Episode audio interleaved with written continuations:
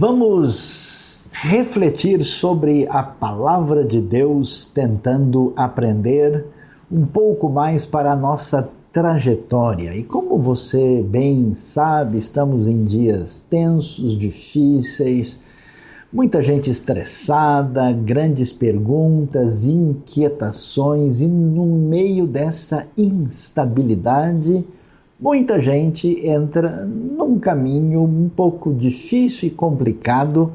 E um dos caminhos talvez mais previsíveis numa situação difícil como a que nós enfrentamos, que tem a ver com a questão da saúde, da economia, da geopolítica mundial, está relacionado com a compreensão do que enfrentamos ligado ao cenário do fim do mundo, dos sinais dos tempos, da escatologia. E nesse ambiente de inquietação, dúvida e de perguntas, o que é que nós podemos aprender e observar? Então, nós vamos refletir hoje sobre muita profecia pode virar epidemia. Quem diria uma coisa dessas? Existe sim a multiplicação de certas ponderações, propostas, ideias, sugestões que não são as melhores. Então, vamos ver. Essa realidade não é exatamente uma novidade mas já era um problema, imagine só, na igreja primitiva. Na segunda carta aos Tessalonicenses, no capítulo 2, nós vamos ver o texto que tem a nos ensinar no dia de hoje. Veja lá o que o apóstolo Paulo escreve àquela jovem igreja de Tessalônica, igreja recém-fundada. Paulo está ali em Corinto e está mandando a sua orientação para aqueles tessalonicenses inquietos com uma série de dúvidas, perguntas sobre o que acontecerá com quem morreu, como é que a gente deve se comportar diante da futura vinda de Cristo Jesus e o que fazer quando tem gente dando opinião sobre o assunto. O que, que diz a Bíblia? Irmãos, quanto à vinda de nosso Senhor Jesus Cristo e a nossa reunião com Ele, rogamos a vocês que não se deixem abalar nem alarmar tão facilmente, quer por profecia, quer por palavra, quer por carta, supostamente vinda de nós, como se o dia do Senhor já tivesse chegado. Não deixem que ninguém os engane de modo algum. Antes daquele dia virá a apostasia. E então será revelado o homem do pecado, o filho da perdição. Este se opõe e se exalta acima de tudo o que se chama Deus ou é objeto de adoração, chegando até a assentar-se no santuário de Deus proclamando que ele mesmo é Deus.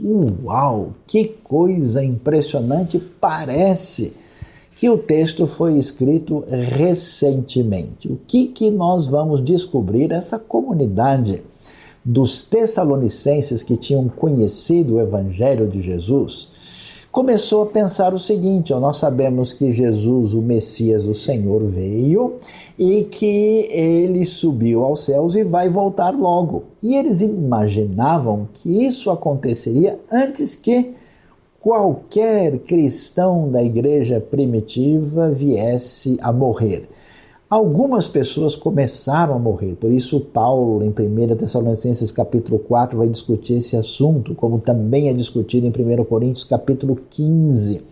E assim, ele começa a dar orientação sobre o assunto quando começam a surgir burburinhos e uma série de situações de pessoas que estão dizendo que o dia da volta do Senhor já chegou, ou está chegando, ou já está aqui.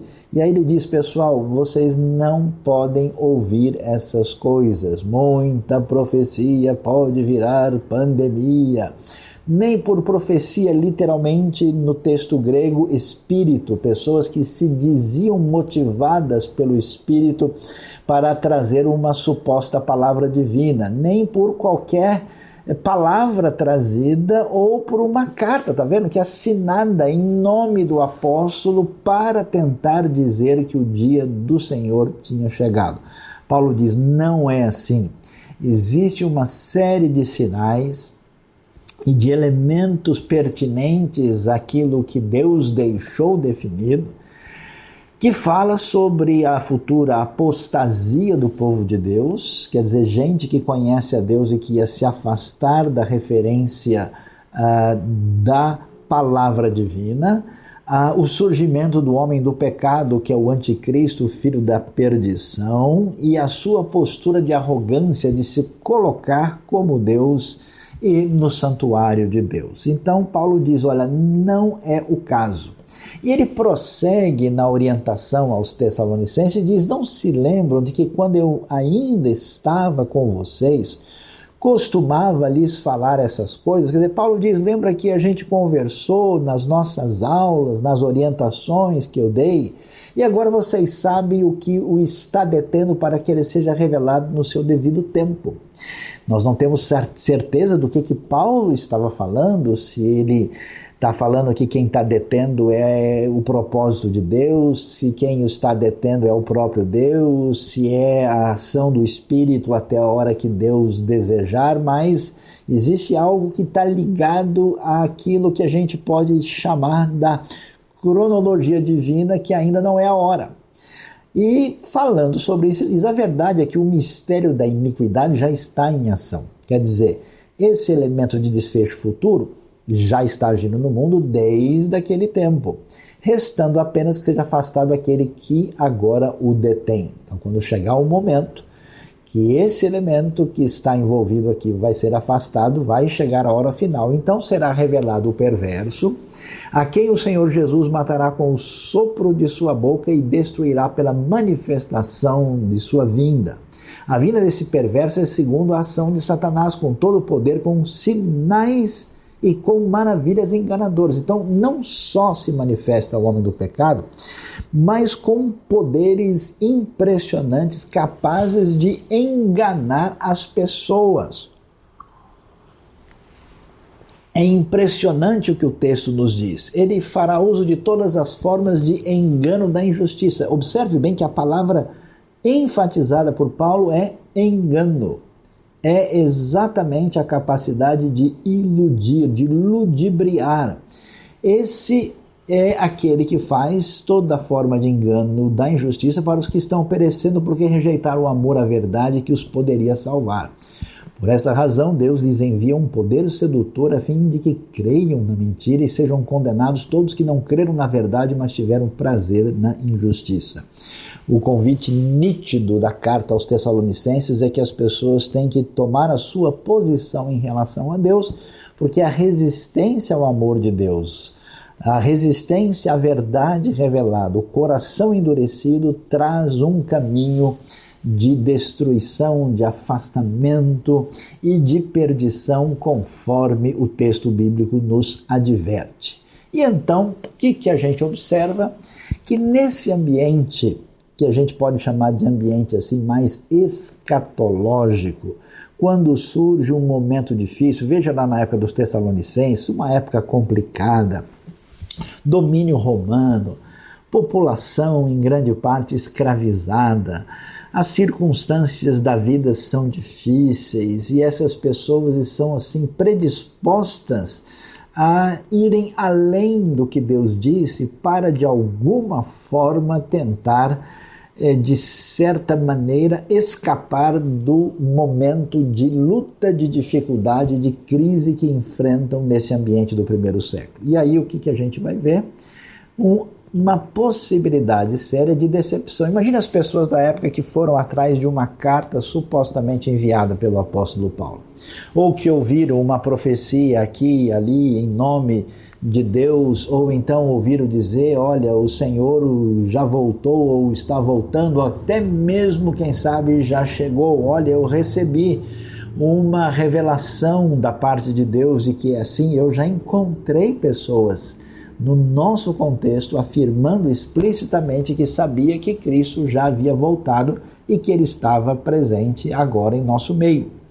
Por isso, o perigo é um perigo de decepção quando a profecia é totalmente vazia. Veja só como isso é importante, preste atenção, porque o nosso compromisso é com a verdade e com o direcionamento das pessoas para que elas tenham a sua vida abençoada. Veja só, na história nós temos muitas profecias que nunca se cumpriram. Além de nós escutarmos sobre profecias tão indefinidas, vagas, que a gente pode associar com qualquer coisa, é diferente de profecia do tipo que fala, e tu, Belém Efrata, de ti sairá aquele que terá sobre os seus ombros o governo.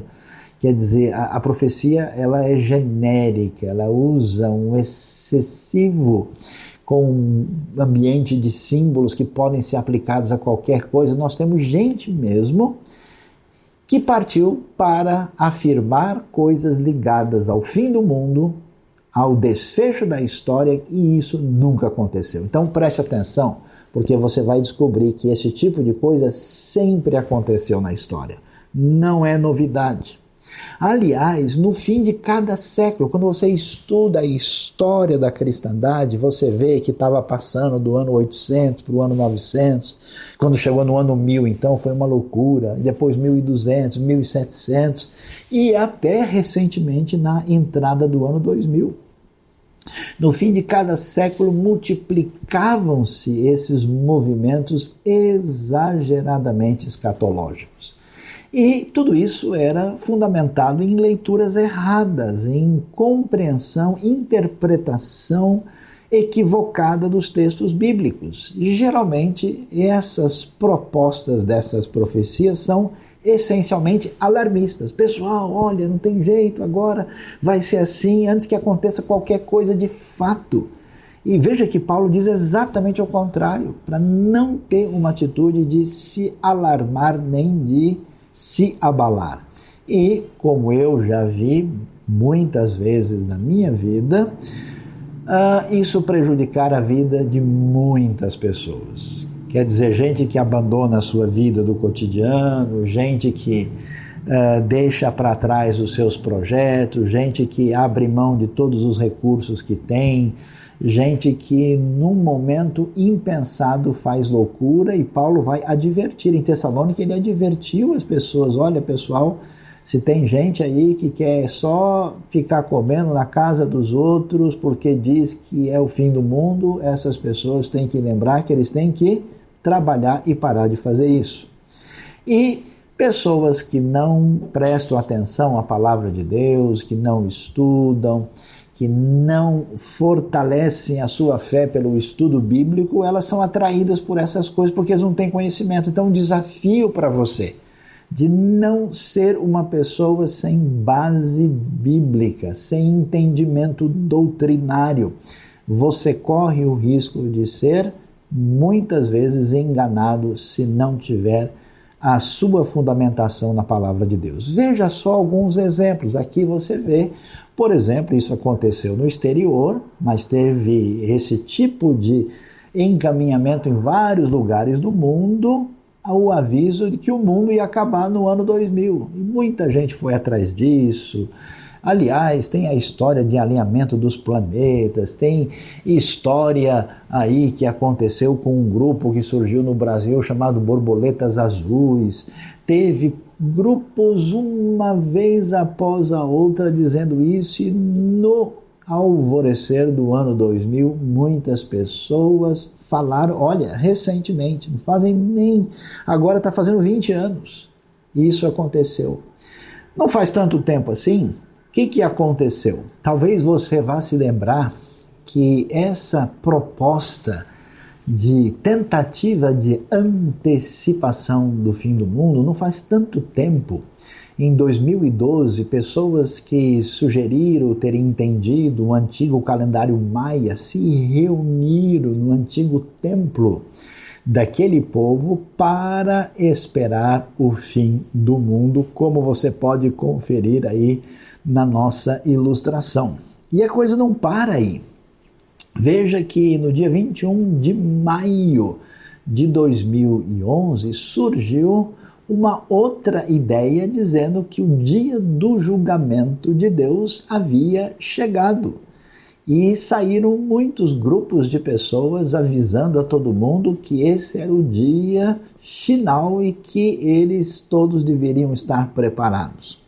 Recentemente, houve pregadores de perfil escatológico que começaram a falar daquilo que é chamado de lua de sangue. Em 2015 foi muito definido, e aí você pode ver a gente que partiu para a discussão mostrando que esse raciocínio estava equivocado e vendo luas que ficaram com a cor mais avermelhada por causa de um reflexo, fizeram uma associação imediata e entenderam que o desfecho dos tempos estava acontecendo em 2015, há cinco anos atrás, ou seja, a tentativa indevida, apressada, equivocada de marcar o ponto final da história através de um entendimento escatológico indevido é um problema recorrente na história da igreja. Por isso,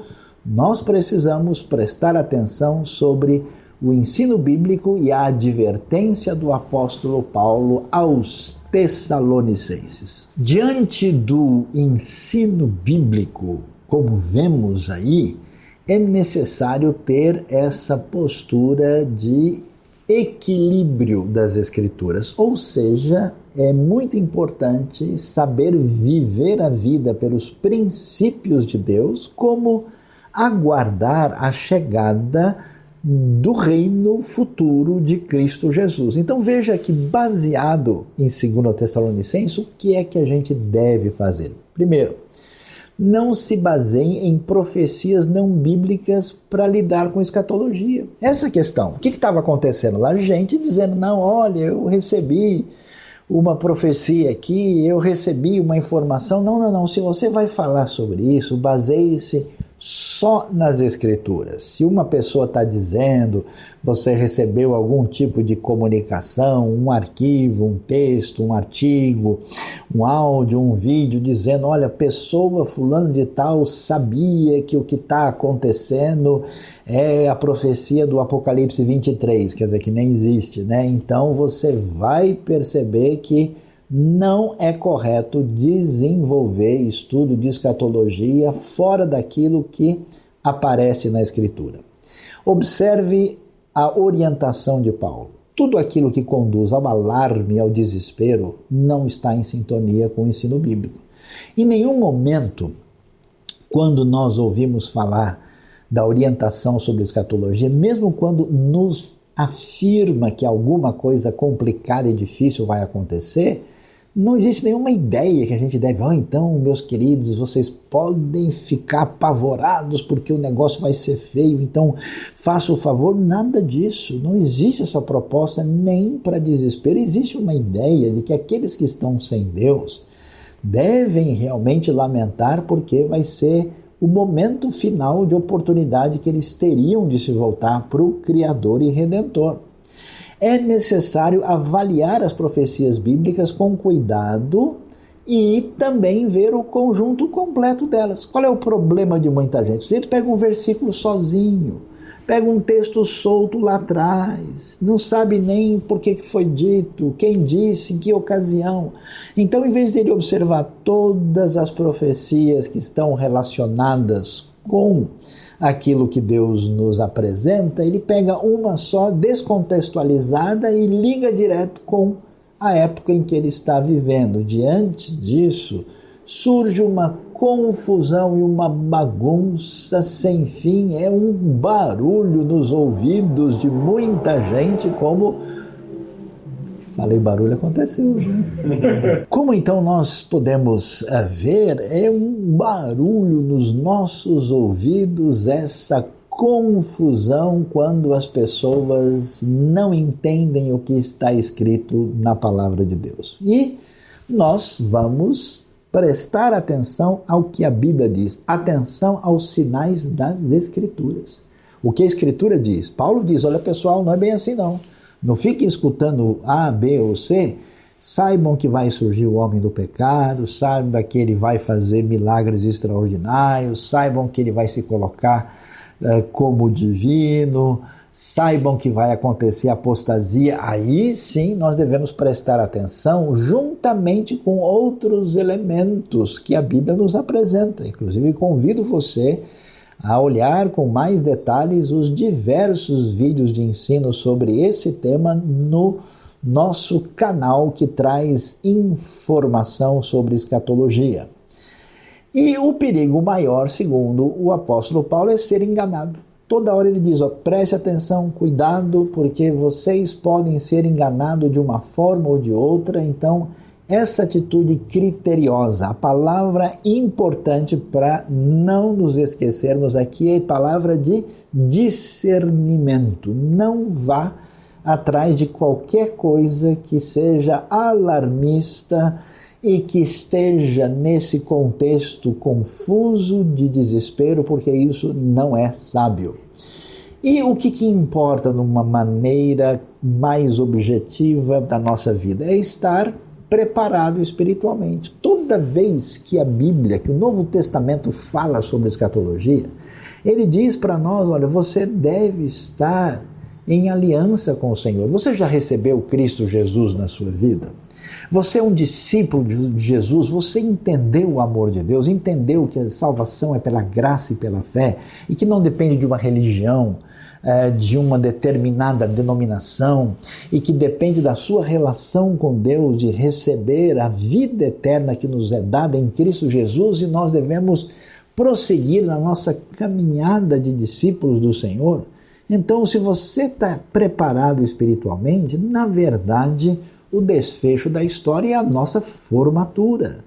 Ainda que a gente enfrente algumas dificuldades, nós vamos saber que a vitória será do Senhor. Por isso, interessante Jesus dizer: quando essas coisas começarem a acontecer, vocês podem levantar a cabeça, porque próxima está a redenção de vocês. Então, esse ambiente precisa estar no nosso coração. Então, falando sobre o assunto, já que é importante né, entender escatologia, o negócio é falar do fim do mundo, como é que a gente entende isso? Olha lá. O foco do ensino escatológico na Bíblia, particularmente no ensino de Jesus, tem a ver com o reino de Deus. E agora você vai entender por que tanta gente bagunça as coisas. Essa escatologia bíblica, o ensino do final dos tempos na Bíblia, tem esse enfoque no reino e é um enfoque duplo e dialético. Já vamos explicar o que quer dizer isso. Né? Isso significa que muito do que a Bíblia fala sobre o sinal dos tempos, ou sinais dos tempos, tem a ver com a época de Jesus e dos apóstolos, a igreja primitiva. Às vezes há elementos que têm a ver com a decorrência da história e tem coisas que estão definidas para o futuro. Né? A gente fala uma expressão de muitos estudiosos aí profundos na Bíblia que nós estamos entre o já e o ainda não. Por isso que a gente fala que é dialético, o reino de Deus já chegou, mas ele ainda vai vir. Esse reino que já veio ainda vai vir em toda a sua plenitude. Aí você pode olhar como é que a gente deve ver isso nessa informação do quadro que aparece aí. Veja lá. Nós temos a queda do homem, a promessa de Deus, e aí chega o momento em que temos a primeira vinda de Jesus, quando ele veio e morreu por nós. E aí o que acontece? Vai ter toda uma trajetória histórica até a segunda vinda de Jesus. Quando Jesus veio, o que, que ele fez? Ele já inaugurou a era futura, ou melhor, a era vindoura. E já nos dias da vinda de Jesus, entre nós, registrada no Novo Testamento, já tinha começado o que a gente pode chamar de últimos dias. Quer dizer, o reino já estava presente. E a era que não é a vindoura, a era presente onde nós estamos, ela é a era antes da redenção. Então, qual é o período em que nós estamos? Olha lá, na coexistência das duas eras. Vivemos no início nessa realidade de que a era vindoura já está presente, o reino já está atuando, mas ele não chegou na sua plenitude estamos ainda nesse ambiente que não tem redenção completa. Por isso que quando a gente estuda o texto, às vezes a pessoa não sabe onde encaixar por causa dessa coexistência das duas realidades, até que a segunda vinda de Jesus vai inaugurar um novo momento, uma repaginação da história com a redenção completa na direção final daquilo que envolve a eternidade. Por isso, o que, que a gente vai descobrir? Que esse assunto do reino é tão importante no Novo Testamento que quando essa igreja de discípulos de Jesus começa a crescer e eles estão aguardando a vinda de Jesus, Jesus, quando deu a ordem para eles saírem fazendo discípulos, falou até que esse evangelho seja pregado a todas as nações. E aí ele vai falar sobre esse reino e veja só no livro de Atos quantas vezes o assunto desse reino de Deus vai aparecer.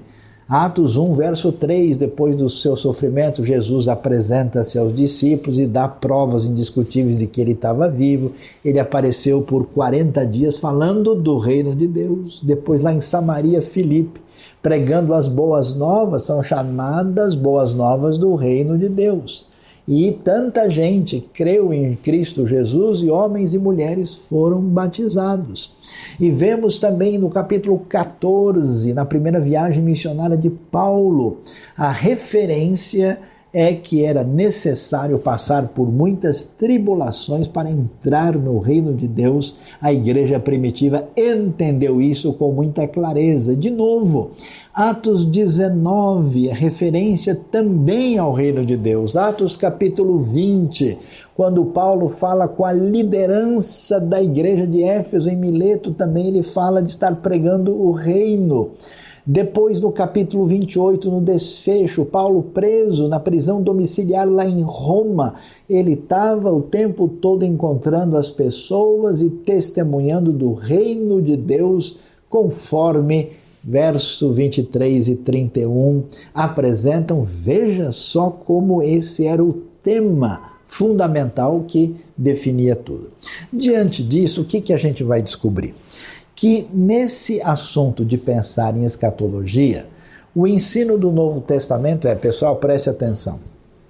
Agora, nós temos a verdade de que o, o rei chegou, ele inaugurou a presença desse reino, e como esse reino já está presente, porque a era futura invadiu a nossa realidade, a era vindoura, como resultado, o povo de Deus deve ser sal da terra e luz do mundo. Mas, ao mesmo tempo, esse reino que está presente também é um reino futuro e que aguarda a segunda vinda de Cristo, que tem a ver com o desfecho da história. Por isso é interessante ver como isso está muito claro no ensino do Novo Testamento. Dê uma olhada, por exemplo, comigo em Lucas capítulo 17, nesses dois versículos importantes, quando o nosso querido médico, o evangelista Lucas, diz: certa vez, tendo sido interrogado pelos fariseus sobre quando viria o reino de Deus, Jesus respondeu: o reino de Deus não vem de modo visível, nem se dirá aqui está ele ou lá está ele, porque o reino de Deus está entre vocês. Aliás, pode-se até traduzir dentro de vocês, uma vez que Jesus estava presente, curando os enfermos, expulsando os espíritos maus, libertando as pessoas, trazendo salvação. O reino já tinha chegado e já estava transformando e mudando a vida de muitas pessoas. Mas esse reino presente, veja só, também é apresentado como um reino futuro. Veja 1 Coríntios 15, verso 24, então virá o fim. Quando ele entregar o reino a Deus, o Pai, depois de ter destruído todo domínio, autoridade e poder. Ou seja, uma clara ideia de que esse reino também é um reino futuro. Então, estudando os ensinamentos de Jesus e dos apóstolos, é necessário ver equilibradamente aquilo que o reino de Deus nos apresenta nas Escrituras Sagradas. E o que, que a gente vai descobrir? Preste atenção. Muitas profecias do Apocalipse se cumpriram no tempo de João, mas ainda terão um cumprimento pleno na ocasião da segunda vinda de Cristo. Veja que o apóstolo João escreve o livro do Apocalipse e nos ensina uma série de coisas a respeito do desfecho da história. Mas João escreve aqui logo depois, alguns anos depois do reinado de Nero. E algumas coisas que você vê escrita no livro têm relação com aquele ambiente. Uma das coisas interessantes é pensar no anticristo. Né? De certa forma, Nero foi um anticristo. Muitos anticristos tenham saído pelo mundo, mas haverá um anticristo definitivo e absoluto. Então é importante, quando a gente lê o texto, perguntar o que ele significou para quem leu. Senão a gente acha que qualquer versículo da Bíblia foi escrito só para mim, ignorando o ambiente onde ele surgiu. Então, algumas dessas profecias têm um seu sentido primeiro, e muitas têm uma aplicação também para o futuro.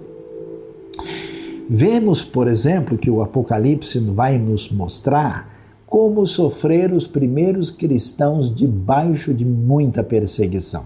E aí, quando você vê, por exemplo, lá aqueles que foram mortos pelo testemunho da palavra, lamentando e pedindo a justiça de Deus, nós entendemos esse contexto. Esse reino vindouro, nós vamos ver que os perseguidos sabiam que o reino chegaria. E, aliás, a eles foi prometido, já que o tema fundamental é o reino, que eles seriam reino e sacerdotes. Dê uma olhada, por exemplo, logo no começo do Apocalipse, quando fala desse povo de Deus, uma frase que vem lá da experiência de Israel, em Êxodo 19, versos 5 e 6 diz que Deus né, nos constituiu reino e sacerdotes para servir a seu Deus e Pai. Na verdade, a referência é a Cristo que nos constituiu reino e sacerdotes para servir a Deus e Pai. A Ele sejam glória e poder para todos sempre. Amém. Eis que ele vem com as nuvens e todo olho verá, até mesmo aqueles que o traspassaram, e todos os povos da terra se lamentarão por causa dele. Assim será, amém. Eu sou o Alfa e o Ômega, diz o Senhor Deus, o que é e o que era e o que há de vir, o Todo-Poderoso. Uau, que palavra forte! E que consolo, e que esperança, e que declaração de vitória para aqueles que eram oprimidos pelo imperador perverso e agora sabiam que haveriam de reinar plenamente com o Rei dos Reis.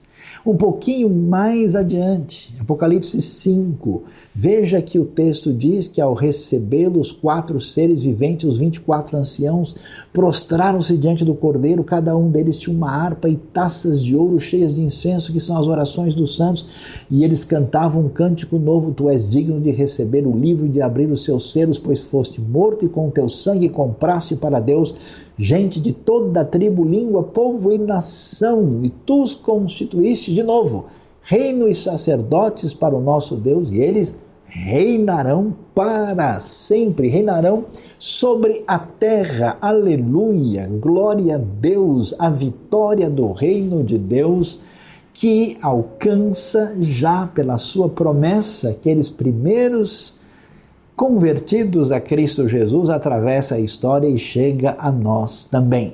E aí, prosseguindo, estudando o Apocalipse, a gente chega lá no momento em que aparece o desfecho das trombetas, onde nós vemos a vitória do reino no soar da última trombeta, da sétima trombeta. E olha o que o texto diz, olha, é arrepiante. O reino do mundo se tornou de nosso Senhor e do seu Cristo, e ele reinará para todo sempre. No Apocalipse, Roma e Egito têm fim. O reino do Senhor será vencedor.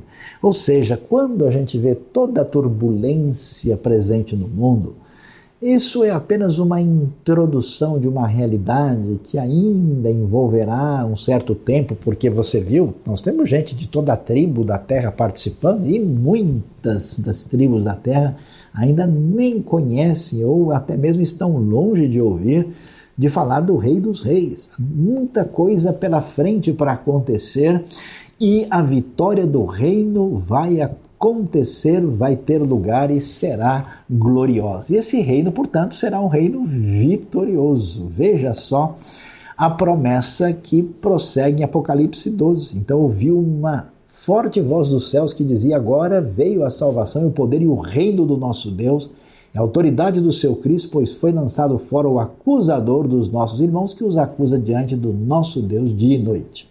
A vitória absoluta do Senhor sobre um poderio maior espiritual, que é uma referência ao poder diabólico, ao poder satânico, que é declaradamente derrotado aqui. E essa proposta de expectativa vitoriosa, gloriosa do reino futuro que vai chegar e que a gente tem que aguardar e esperar os sinais certos sem alarme, sem nenhuma atitude de desespero, ela está em sintonia com o outro lado do reino que Jesus enfatiza em Mateus 5. Quando ele apresenta o reino, ele diz que esse reino poderoso começa na nossa vida dentro da gente. E ele diz que os vitoriosos do reino, que são os bem-aventurados, são quem? Os pobres em espírito, porque deles é o reino dos céus. Os que choram, pois serão consolados. Os humildes, porque receberão a terra por herança os que têm fome e sede de justiça, pois serão satisfeitos, os misericordiosos, porque vão obter misericórdia, os puros de coração, que verão a Deus, os pacificadores, que serão chamados filhos de Deus, os perseguidos por causa da justiça, pois deles é o reino dos céus, e quando tudo der errado, quando havia perseguição no primeiro século, intolerância e perseguição na nossa realidade, saibam que vocês devem comemorar, porque sempre foi assim na história da fé. Alegrem-se e regozijem-se em vez de ficarem alarmados e perturbados, porque sempre foi assim na história que as Escrituras nos apresentam. E aí Jesus então faz a proposta para nós. Por quê? Porque o reino está conosco, está entre nós, na nossa vida. Então, qual é a proposta de quem serve a Deus? Ficar entrando em profecia que vira epidemia, entrar em desespero e deixar o coração caminhar na confusão? Não. A proposta de Jesus é que nós somos o sal da terra e esse sal não pode perder o sabor, senão não serve para nada é apenas rejeitado pelos homens. Nós somos a luz do mundo. Não há como esconder uma cidade no alto de um monte. Ninguém acende uma candeia e coloca ela debaixo de uma vasilha. Não é possível, ao contrário, coloca no lugar certo, apropriado e assim ilumina a todo mundo que está na casa. A proposta do reino é fazer diferença no meio da fragilidade do mundo à nossa volta. E aí, qual que é a ordem de Jesus? O que é que nós devemos fazer no momento de crise? Assim brilhe a luz de vocês diante dos homens, para que vejam as suas boas obras e glorifiquem ao Pai de, você, ao pai de vocês que está nos céus. Então, para que, que Deus tem nos chamado nesse momento? Deus tem nos chamado para um caminho de proposta bíblica, um caminho de fazer diferença, que nós precisamos hoje colocar na nossa vida e levar a sério. E eu quero que você Preste atenção e faça isso na sua vida no desfecho da nossa mensagem. Primeiro, não deixe de viver a vida diária em função de uma proposta apocalíptica. Nunca foi ensino da Bíblia, do Novo Testamento, em nenhum lugar. Nunca foi dito para ninguém que a pessoa deveria deixar isso, largar aquilo, porque agora não tem mais o que fazer. Não é isso. Depois, Deus nos chama a viver uma vida comprometida com o reino presente. Não é correto a pessoa só viver na expectativa de um reino futuro sem fazer nada. Jesus não disse para eles: Olha, como eu vou e volto, vocês façam favor de achar um lugar bem legal e fiquem lá sentados esperando, e aí a gente volta e tem a nossa comemoração juntos. Não, ele não disse isso. Ele nos convocou para a missão. Então nós precisamos arregaçar as mangas e fazer diferença. A dor e a crise não devem produzir escapismo. Eu sei que é difícil, é complicado, a gente fica ansioso, fica preocupado, mas não é um caminho. Devemos ter um compromisso com a misericórdia, fazer o que Jesus fazia, que motivado de profunda compaixão, ele abençoava as pessoas, levar a mensagem do Evangelho fazer com que as pessoas que estão em sofrimento sejam consoladas, em sintonia com as bem-aventuranças. E, aliás, esse é o momento de proclamar o reino, porque as pessoas estão iludidas no seu mundo de autossuficiência agora.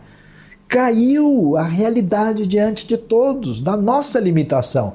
Muita gente está procurando respostas, em vez da gente ficar numa postura desequilibrada, é a hora de testemunhar da fé e abrir o coração para compartilhar da verdade da palavra de Deus. E atenção, sempre tome cuidado, porque infelizmente, desde os tempos bíblicos, há muita gente que age com má intenção. Gente que aproveita o momento difícil para enganar as pessoas, para se apropriar dos bens dos outros, para fazer as coisas mais impensáveis, como você sabe, no momento de dor e complicado, tem gente dando golpe nos outros, e isso às vezes acontece no ambiente religioso. Portanto, nós devemos ter uma outra postura, nada de escapismo, nada de transformar profecia em epidemia, porque a nossa postura é de esperança, sempre de esperança, porque o Senhor nos deu vida, salvação e perdão, e na sua volta nós celebraremos com ele para todo sempre. Amém e amém. Você foi abençoado por este vídeo, por esta mensagem? Inscreva-se no canal, aperte o sininho e você ficará sabendo das novas mensagens e reflexões da IBNU.